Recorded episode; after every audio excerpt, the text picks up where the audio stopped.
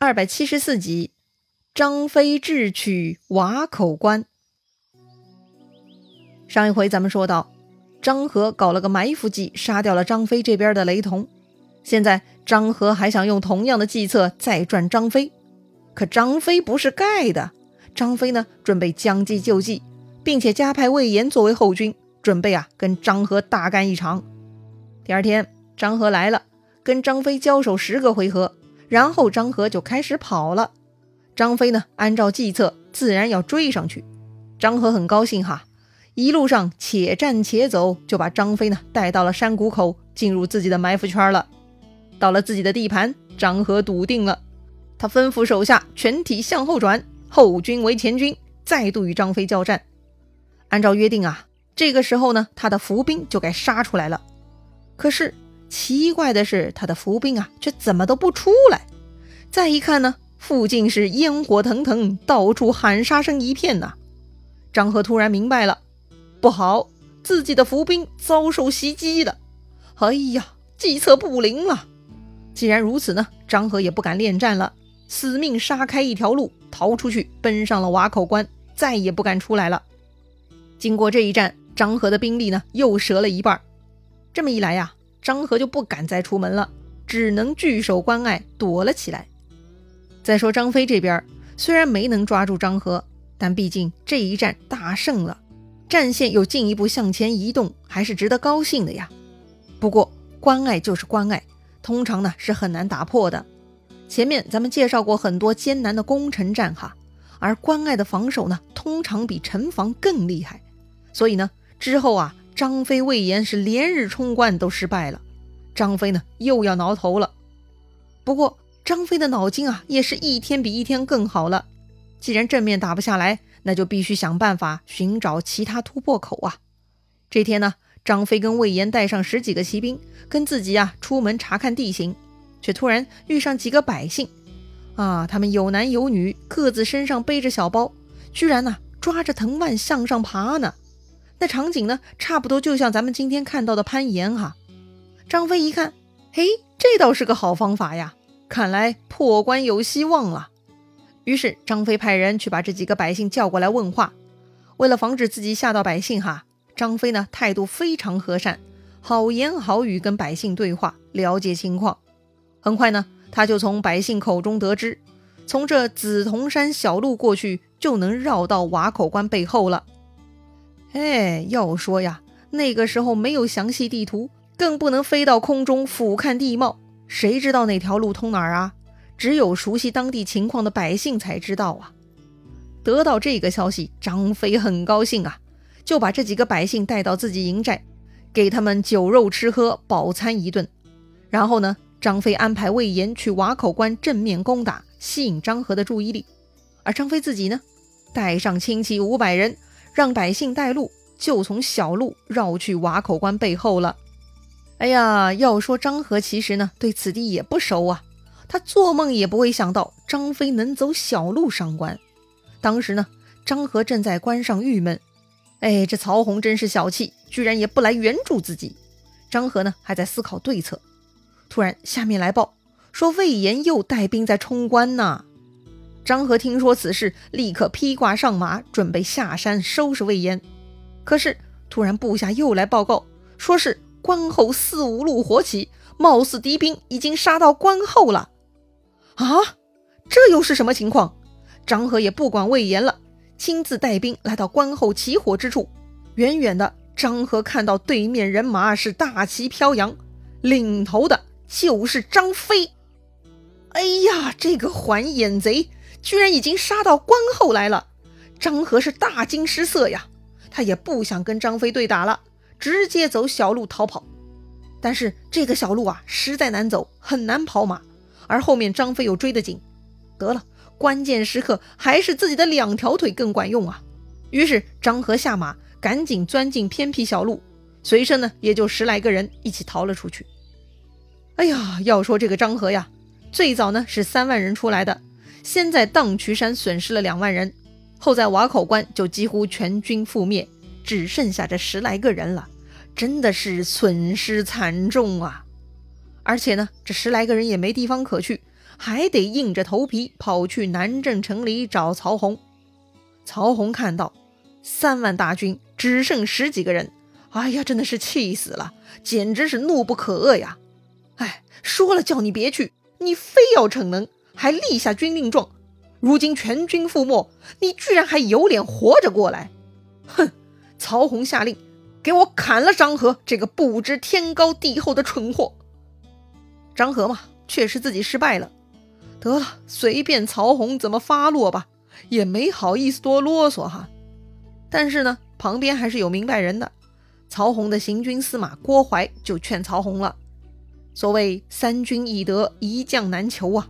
这张合虽然有罪。但魏王很喜欢呐，不如这样，再给五千兵，让他去攻取家门关，牵动刘备各处之兵，这样汉中就安全了。如果再不成功，二罪并罚，也好向魏王交代嘛。要说呀，这个郭淮的主意还是挺有水平的哈。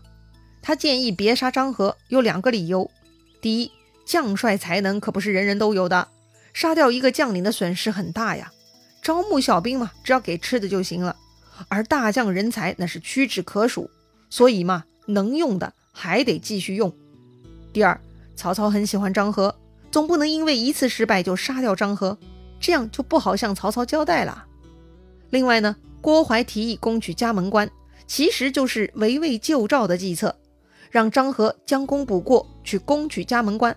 那么刘备一方很有可能重新调度兵力去防守嘉门关，这样汉中之危自然可以解除了嘛。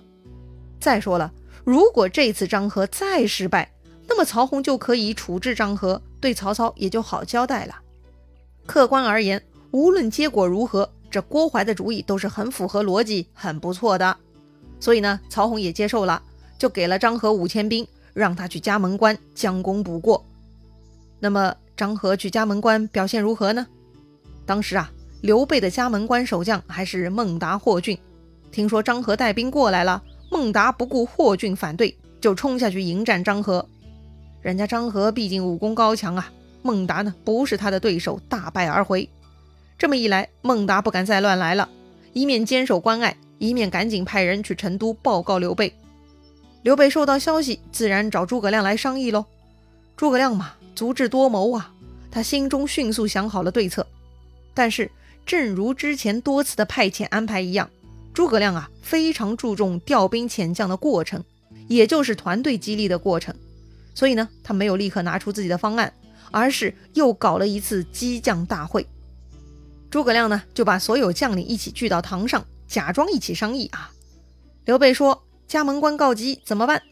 诸葛亮故意说：“呀，得去阆中把翼德叫回来，才能打退张合。”啊，这么做不正是曹洪、郭淮他们希望的吗？怎么搞得刘备这边好像将领都没了，只有张飞一个人了呢？哎，法正就第一个跳出来提意见了，说翼德屯兵瓦口关十分紧要，不能离开呀，还是另外选一个人去破张合的好。诸葛亮笑了，说呀，这张合是曹魏名将，不是等闲之辈搞得定的呀，除非是张翼德，其他人都不行。诸葛亮这话嘛，实在是太气人了。人群中啊，立刻有人喊了：“军师为何如此轻视众人？吾虽不才，愿斩张合首级，献于麾下。”众人循声望去，哦，是老将黄忠啊！哼，其实呢，诸葛亮心里的人选正是黄忠。前面的话嘛，就是为了把黄忠给引出来。但黄忠不知道啊，此刻呢，正愤愤不平呢。诸葛亮见黄忠跳出来，心中暗暗高兴，但脸上呢却一副很不信任的样子。他说：“呀，汉升虽然勇武，怎奈年事已高，恐怕不是张合对手啊！”啊，嫌弃人老，黄忠气坏了，顿时满头白发都竖起来了。黄忠说：“某虽老，两臂尚开三弹之功。”浑身还有千斤之力，岂不足以抵挡张合匹夫吗？诸葛亮呢，摇摇头说：“呀，将军年近七十，如何不老嘛？”啊，还不相信啊？好吧，那就给你们展示展示。黄忠呢，这就离开座位，走下大堂，拿起架子上的大刀，那是轮动如飞呀。又去拿墙上挂的硬弓，又连拽折了两张弓，以此展示自己宝刀未老啊。看到黄忠不但信心十足，而且身手依旧麻利，诸葛亮就放心了，就同意不叫回张飞，而是让黄忠去了。那么黄忠当主帅，谁当副将呢？黄忠提议啊，让老将严颜跟自己一起去。黄忠呢也立下军令状，但凡有失败，他愿意纳上自己这颗白头。刘备在旁边看了半天啊，知道诸葛亮的激将法非常成功。此刻黄忠已经士气高涨啊，就立刻宣布派黄忠、严颜去嘉门关对抗张合。看见这些人乐哈哈的，旁边的赵云呢觉得疑惑了。哎，这个任命怎么搞得像做游戏一样？怎么黄忠自己说要去就派他去了呢？赵云嘛还是个实诚人哈，他相信诸葛亮一开始说的话，抵挡张合得让张飞去，不行嘛，他赵云也可以去，怎么又同意让黄忠去了呢？这不是儿戏吗？两位老将毕竟年事已高，不可逞能啊！万一保不住家门关，益州就危险啦。看到赵云这副忧愁模样呢，诸葛亮笑了，说：“呀，放心吧，我料定这汉中呢，必定由此二人搞定。”赵云呢，还是不太相信。不过嘛，诸葛亮神机妙算，大家也都知道。既然他这么说了，大家也不再啰嗦，各自退下了。话说黄忠、严颜来到家门关上，孟达、霍峻见了他们，心中也暗笑：哎，这诸葛亮调度不佳呀，居然派出两个老头子过来。好吧，似乎啊，所有人都不看好这两位老将。那么，到底这两位是年老骄傲不知进退，还是他们真能创造奇迹呢？他们能打败张合吗？精彩故事啊，下一回咱们接着聊。